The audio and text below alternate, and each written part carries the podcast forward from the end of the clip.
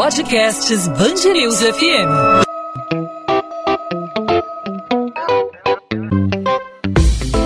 Dois às 20, com Maurício Bastos e Luana Bernardes.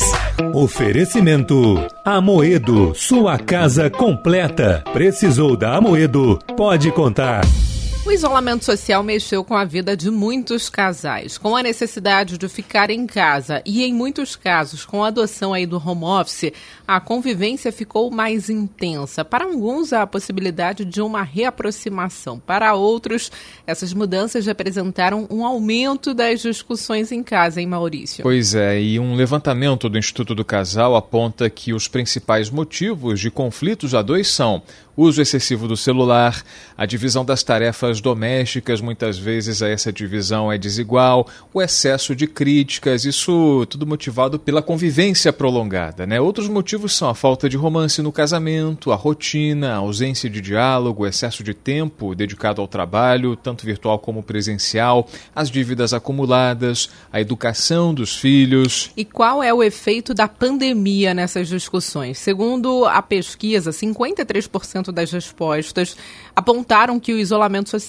trouxe ansiedade. Outros 52% declararam ter alterações na rotina e 35% apontaram mudanças e desconfortos na área financeira. Bom, Luana, essa pesquisa também fez um levantamento sobre o período pós-pandemia. 91% das pessoas disseram que desejam rever os amigos. Viajar ficou com a preferência de 18% delas e sair com 7%.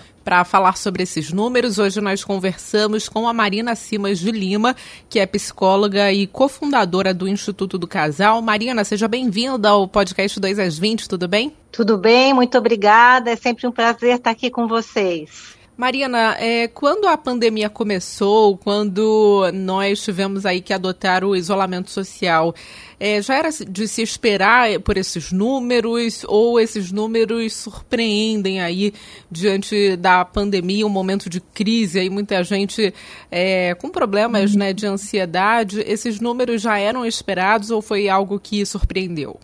Olha, ansiedade era esperada, né? Porque nós temos muito mais perguntas do que respostas. Né? E isso traz uma ansiedade muito grande, né? Como é que vai ser o futuro? Como é que vai ser? Vou pegar, não vou pegar? Como é que vai ser o dia a dia? E as crianças quando voltam, quando não voltam? Então, várias coisas, né? E sem controle. Isso gera muita ansiedade. Outra coisa também, né? A rotina mudou. As pessoas ficaram sem funcionários em casa o, o, a família toda dentro de uhum. casa, todos os, os filhos, a mulher, o homem também trabalhando junto, tudo que era privado, né, agora passou a ser público, e isso traz sim uma dificuldade muito grande né, nessa condução do dia a dia dentro de casa. E a questão financeira, né? Muitas pessoas ficaram sem é, sem pagá-lo, é, sem poder trabalhar, né, sem conseguir é, abrir restaurante, muita gente dentro de casa, e isso também trouxe uma insegurança muito grande, além né, de ter que lidar com esse vírus que é muito difícil de entender, né, num primeiro momento. Quem pega, quem não pega, por que, que algumas pessoas pegam e morrem tão rapidamente, porque outras pessoas pegam e nem sentem que estão com vírus, né? Então foram várias coisas que trouxeram muita que, muita mudança, né? E muito é, interferiram muito no emocional, né? No psicológico das pessoas, dos indivíduos. Marina, muita gente diz que essa pandemia, por conta aí da, do isolamento social, tem sido aí a grande oportunidade de as pessoas se conhecerem é, mais profundamente, porque às vezes marido e mulher não têm a oportunidade de passar aí um dia inteiro juntos, né, a, a não ser o final de semana, o dia da folga de um ou de outro. É, é, tem sido a chance das, de as pessoas se conhecerem a fundo e aí conhecerem é, as qualidades e também os defeitos que muitas vezes por conta desse esse tempo de distanciamento que as pessoas têm no dia a dia, né, esses defeitos acabam ficando, de certa forma, escondidos. É bem por aí? Exatamente. Né, nós fizemos uma pesquisa antes da pandemia e a gente percebeu que os casais passavam em média uma hora e meia juntos apenas no fim da, da, da tarde, né? Voltando do trabalho. E muitas vezes eles tinham que resolver problemas técnicos, né? O que, que vai ser, como é que a filha vai para a escola amanhã, como é que organiza é, alguma coisa que está quebrado, não tinham tempo para investir na relação, para curtir a relação.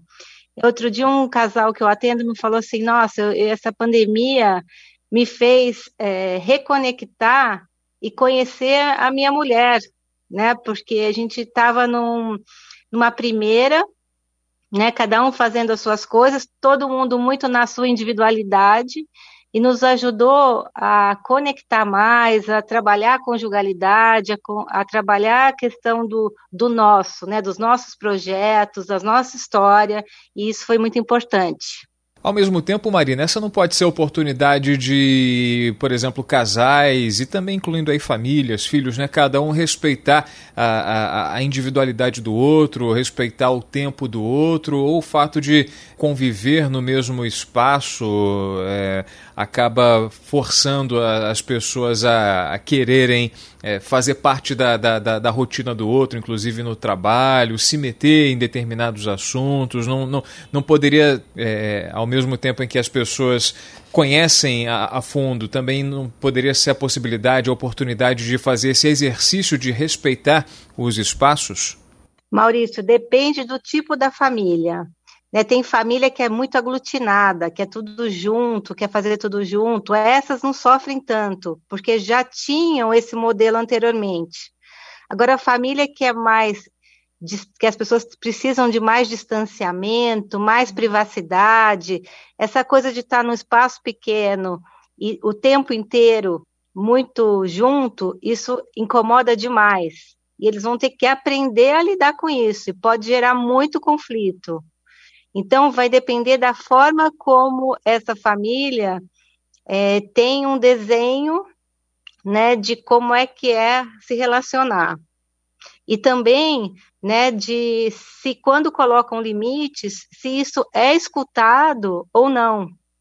Né, que tem casas que está sendo impossível colocar uhum. limites, né? A pessoa a pessoa está fazendo uma live, o cachorro está é, toda hora latindo, a, o filho vem lá da cozinha e quer, fa quer fazer a lição com a mãe, né? Quer dizer, tem, tem coisas aí que estão muito difíceis, né, de, de dominar numa casa. E realmente o grande vilão aí dessa, dessa pandemia, quando a gente fala de, de relacionamento de casal é, durante o isolamento, é realmente o celular? Exatamente, né? No, o, uhum. Com o celular, a pessoa hoje faz tudo, né? Paga a conta do banco, uhum. é, a socialização, tinha aquelas festas logo no início que juntava as turmas todas, né? As pessoas ficavam falando, falar com a família extensiva também, tudo via celular. Então, o, o celular passou a ser uma coisa importantíssima, né? Durante a pandemia. E isso muitas vezes é, tira, né, fica como terceiro elemento e tira a, a, a vivência no aqui e agora, fica como algo, um intruso na relação. Depois, né, veio a divisão de tarefas domésticas, porque também muita gente ficou sem funcionário em casa, né, sobrecarregado e tinham que ver quem faz o quê. Né, eu sempre falava para as pessoas, fazem uma listinha, de redividam, né, quem, vão, quem vai fazer o quê, e deixa a pessoa fazer no ritmo dela, porque a mulher tem muito isso, reclama, reclama, reclama do marido, mas quer que ele faça do jeito dela e exatamente como ela faz. É bem por aí. Aí não dá, né? Então, deixa ele fazer do jeito dele e no ritmo dele, da forma dele. Bom, a gente viu aqui também nessa, nessa pesquisa é, que, que vocês prepararam no Instituto do Casal que o excesso de tempo dedicado ao trabalho, ou seja, é, as pessoas dentro de casa, no seu home office, muitas vezes montaram, as pessoas montaram o escritório ali no cantinho de casa ou na mesa da sala e para tentar é, compensar a ausência do, do, do, escritório físico, né, tem que resolver o problema dentro de casa, em meio a toda essa bagunça a qual você falou, cachorro latindo, as crianças correndo de um lado para o outro, é, o marido ou a mulher lá pedindo para resolver algum tipo de problema. Isso de alguma forma tem que ser compensado em horas adicionais. Isso também tem é, desestabilizado e muito relações? Sim. Principalmente né, no começo da pandemia, as pessoas tinham que mostrar que eram importantes, né, e precisavam manter o emprego e mostrar que trabalhar à distância também dava um resultado muito bom. Então, elas não, não uhum. tinham, é, não desligavam, não fechavam o computador e não desligavam o telefone, passavam é, 24 horas ali ligado, final de semana, não tinha feriado, e isso é algo que, a longo prazo, traz um estresse muito grande. Então, precisa, sim, ter horários, né, ter ritmos e desligar esse como se você tivesse no, no presencial, né? Acabou, desligou, no outro dia volta, pega da onde parou e toca. Porque senão isso é muito cansativo. E outro fator interessante aqui apresentado pela pesquisa é a questão é, financeira. Né? A gente verifica que 35% apontaram mudanças e desconfortos na área financeira, ou seja, o desemprego, a queda de rendimento, né, a, a obrigação aí dos decretos que forçaram o fechamento das lojas, no caso aí de determinados empreendedores que não puderam tocar aí seus negócios, a área das finanças tem sido aí algo que tem desestabilizado os casais é, nessa, nessa pandemia. O importante para tentar mitigar todas essas questões, né, usando uma palavra que tem sido muito adotada na moda, para tentar mitigar esses desconfortos, é a empatia, é se colocar no, no, no lugar do outro? Como é que a gente faz para tentar minimizar esses problemas para evitar o pior na relação de um casal? Eu, eu acho que é trabalhar muito o aqui e agora, né? O possível, como dá para ser nesse momento. E aí fazer projetos e usar estratégias para melhorar no futuro. Mas hoje né? Qual é a nossa possibilidade, qual é a nossa realidade, né? Eu vejo pessoas que tinham um cabeleireiro, que estão fazendo entregas de comida, né? Então, as pessoas tiveram que se adaptar muito rapidamente. E essa rapidez, eu acho que é importante. O brasileiro tem muito isso, né? De ser flexível, de adaptar. De... Eu acho que isso é, é algo positivo da nossa cultura.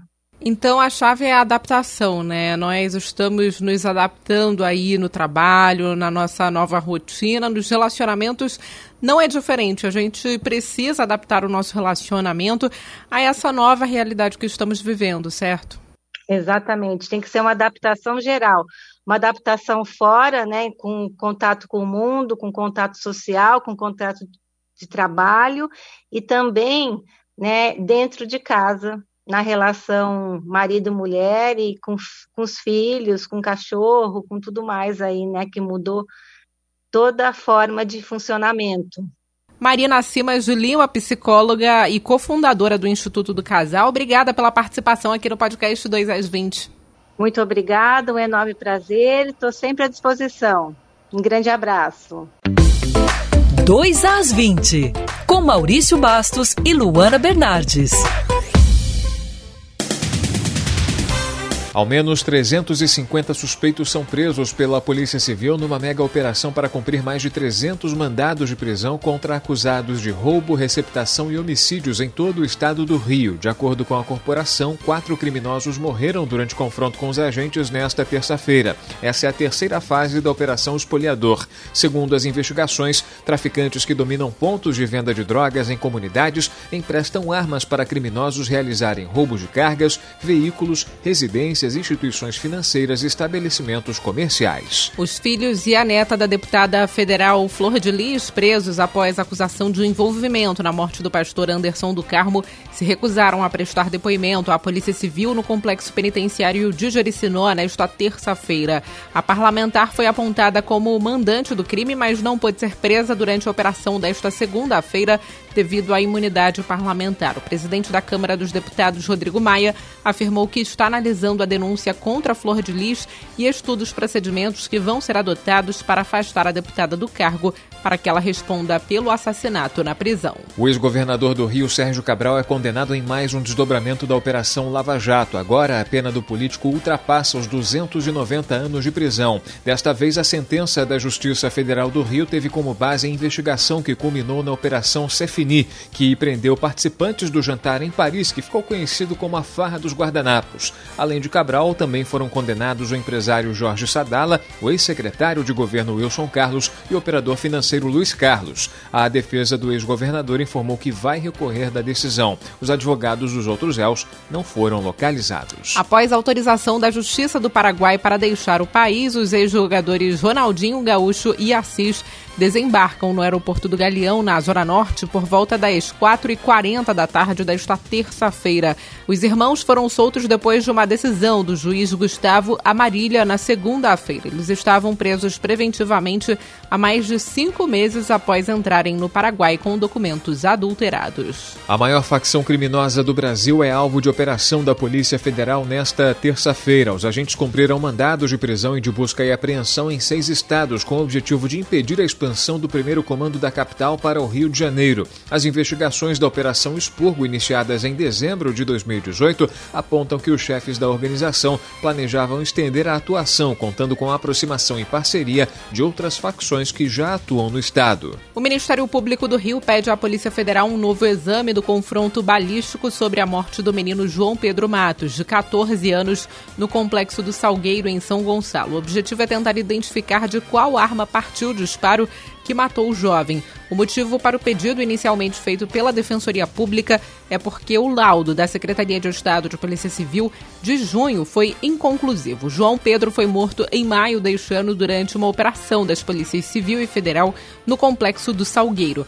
O menino brincava em casa quando foi atingido por um disparo de fuzil. O senador Flávio Bolsonaro testou positivo para a Covid-19. De acordo com a assessoria de imprensa, o parlamentar está assintomático e em isolamento em casa. Na segunda-feira à noite, Flávio começou a apresentar sintomas, iniciou o tratamento com cloroquina e azitromicina e passa bem. Na semana passada, o filho mais novo do presidente, Renan Bolsonaro, anunciou que estava curado da doença. A Justiça do Rio mantém a pensão às vítimas da tragédia do Ninho do Urubu. Na decisão, a Justiça do Rio negou o recurso encaminhado pelo Clube de Regatas do Flamengo, que solicitava a suspensão do pagamento de 10 mil reais por mês para as famílias das vítimas. A pensão aos familiares foi fixada a pedido da Defensoria Pública e do Ministério Público.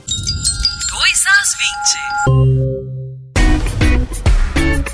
Ponto final no 2 às 20. O 2 às 20 é a Band News FM em formato podcast, disponível sempre para você nas principais plataformas de streaming de áudio ou no site bandnewsfmrio.com.br de segunda a sexta a partir das 8 da noite, apresentando, oferecendo para você um resumo das principais notícias, os principais destaques da nossa cidade e do nosso estado. Luana, nessa terça-feira falamos de briga de casais, né? Os casais é. nessa pandemia se desfazendo ao mesmo tempo em que eles se aproximaram por conta do isolamento social, os compromissos externos meio que deixaram de existir, né? A convivência prolongada dentro de casa tem desestabilizado essa relação, né?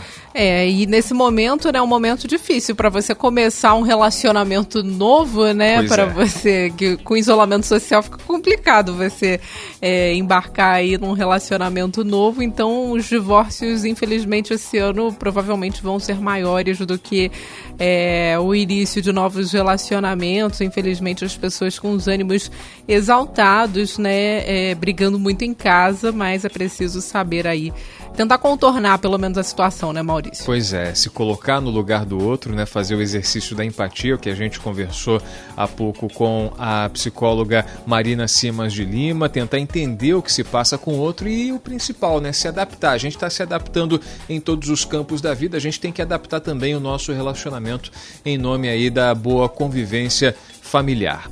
Bom, podcast 2 às 20 volta nessa quarta-feira falando mais sobre o Rio, falando mais sobre os principais assuntos, trazendo o que é destaque na nossa cidade do nosso estado e também a gente conta com a sua participação, né, Luana? Isso, Maurício, através do meu Instagram, Bernardes Luana, onde eu falo sobre a coluna de literatura, sobre as minhas leituras. Você pode conversar comigo por lá sobre o podcast 2 às 20, fazer o seu comentário, dar sua sugestão e o seu canal de comunicação, Maurício. O meu é o Maurício Bastos Rádio. Por lá a gente troca figurinhas, a gente troca ideias, você manda a sua sugestão, faz a sua crítica, faz o seu comentário, a sua observação, é, manda a sua proposta de pauta para a gente executar aqui no podcast 2 às 20. Pode ficar à vontade para falar sobre o que você quiser. A gente marca esse encontro para quarta-feira com mais um podcast 2 às 20. Até lá, Luana. Até lá, Maurício. Tchau, tchau. 2 às 20, com Maurício Bastos e Luana Bernardes.